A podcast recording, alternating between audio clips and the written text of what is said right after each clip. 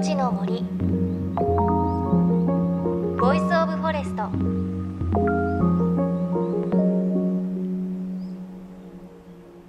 おはようございます。高橋真理恵です。先月の末10月31日はハロウィンでしたよね。最近はハロウィンパーティーをやる方も多いようなんですが私今年はパーティーとかしなかったんですけれど去年は友人の結婚式の二次会を仮装パーティーにしました。ちょうどこの時期でハロウィンと重なったんですよね。で100人ぐらいの人が集まっていたんですけれどモンスターズインクとかあと不思議の国のアリスとかダース・ベイダーとかいろいろな人がいて初めて会う人とかもこうその仮装いけてるねとか話してすごく盛り上がったのを覚えています。なんか確か一人ミイラ男がいて新郎新婦が最後まで誰だか 分かんなかったみたいなそんなこともあったんですがすごく楽しかったです。今年はあの家の庭にかぼちゃの飾りみたいなのがちょこっとあるくらいなんですがそれでもそれだけでもねなんか気分が上がってすごく楽しい気持ちになります。皆さんはハロウィンどんな風に過ごしたでしょうか？さあ JFN38 局を結んでお送りします。命の森 Voice of Forest。この番組は森の頂上プロジェクトをはじめ全国に広がる植林活動や自然保護の取り組みにスポットを当てるプログラムです。各分野の森の賢人たちの声に耳を傾け森と共存する生き方を考えていきます。今週は先週に引き続き岩手県陸前高田市を発祥とする気仙大工についてお届けします。前回は古くから伝わる気仙大工の技と材木の性能を引き出す適材適所の知恵についてご紹介しました。今日はその気仙大工という腕のいい大工さんたちがどのように生まれたのかその歴史に迫っていきます。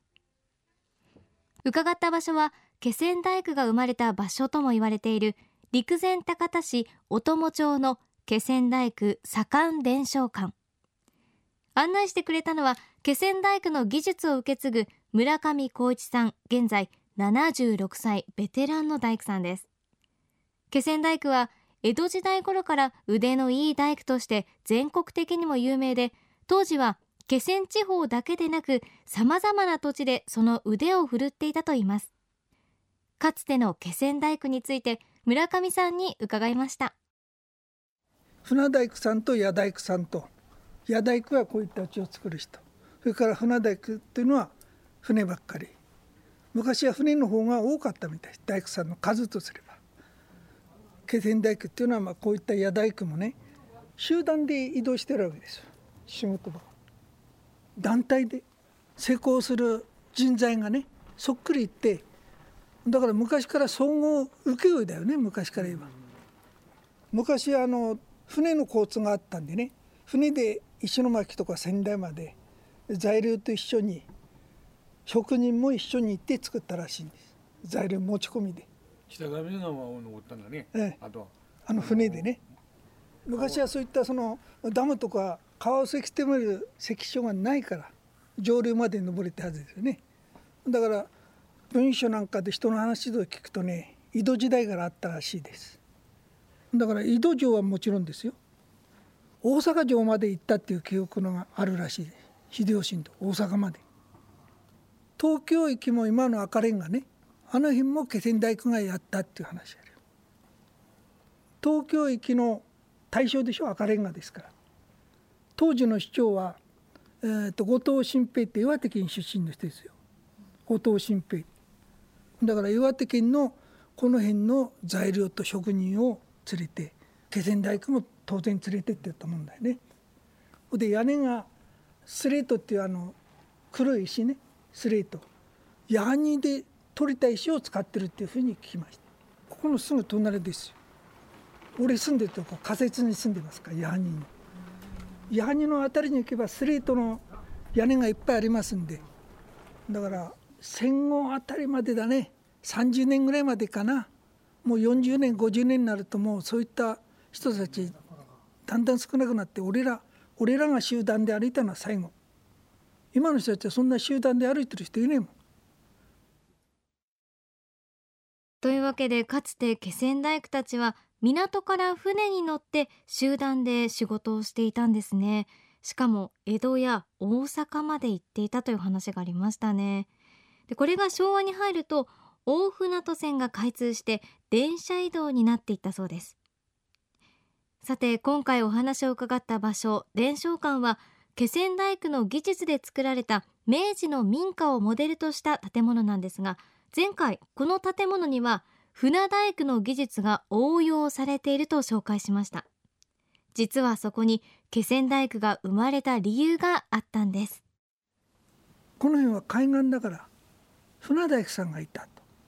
だから船と内戸どっちが多いなと思ったら船の方が昔は多かったです。内が燃えるより船に壊れる方が多いはずだから。だから船大工さんの方がいっぱいいたはずなの。船ばっかり作ってらんないっていうことで。でじゃあ一般のこういった屋大工さんになるとか。ほんで戦後特にほら東京は全部空襲で焼けしまったじゃない。それで一気にその大工さんの需要が多くなったわけですそれが俺らの年代。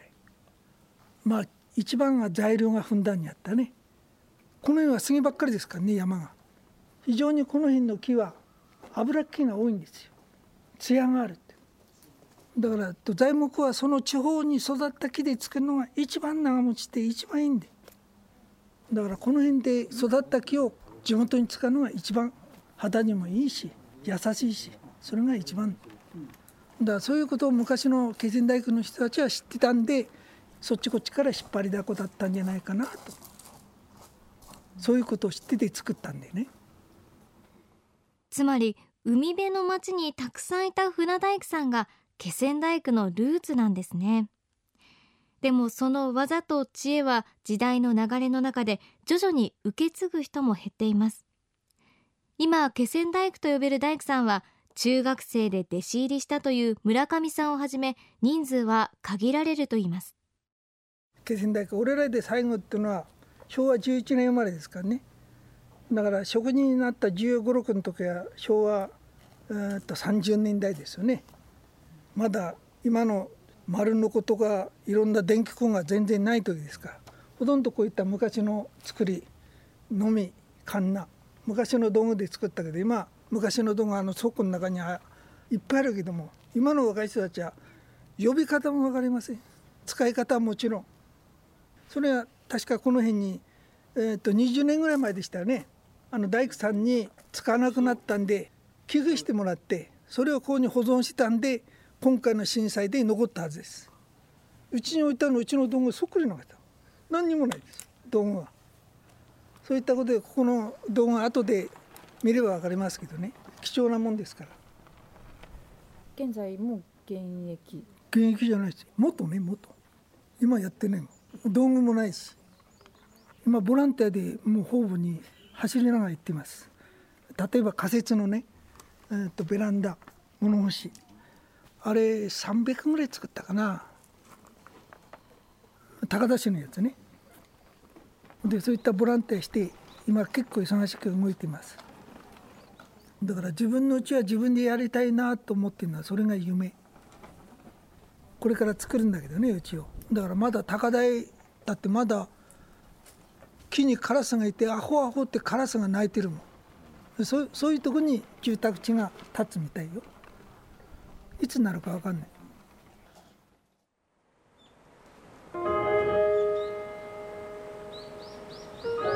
命の森。ボイスオブフォレスト。命の森 Voice of Forest 今日は岩手県陸前高田市を発祥とする気仙大工についてその技術を受け継ぐ大工さん村上光一さんのお話お届けしました。村上さんのお話でありましたけれど江戸時代の気仙大工はこう集団で船に乗って大阪や江戸に行って大阪城江戸城を作ったということですごいですよね。でその元はやっぱり船大工だったということでその技術の高さが伝わってきました。あとお話にもありましたが東京駅の赤レンガあそこにも気仙大工の技術が施されていたのは驚きですよね。村上さんのお話でもありましたけれど村上さん気仙大工で集団移動した最後の世代とおっしゃっていました。すごく貴重なお話を聞けたなと感じました。で現在気仙大工の技術を持つ方は陸前高田市ではおよそ30人程度気仙地方と呼ばれる地区全体でも数百人になってしまっています。それでも気仙大工ならではの工法で家を建ててほしいという声は多いそうです。震災後仮設住宅で暮らしている方の中にもそうした要望はあるということなんです。また気仙大工の技術を持つ方同士の組合では東京の住宅業者と共同で気仙大工の技術を活用した住宅づくりを進めようそんな動きも始まっているということです。さあここで番組で継続してお伝えしている森の頂上プロジェクトのどんぐり拾いイベントのお知らせです。11月16日土曜日17日日曜日の2日間宮城県仙台市岩沼周辺でどんぐり拾いと今年の夏食事をした岩沼の草抜きツアーが行われます。こちら先着65名が参加できるということです。詳しくは森の頂上プロジェクトのウェブサイトをご覧ください。お問い合わせ先お伝えします。03-3273-8851 03-3273-8851となっています。さあそして番組ではあなたの身近な森についてのメッセージもお待ちしています。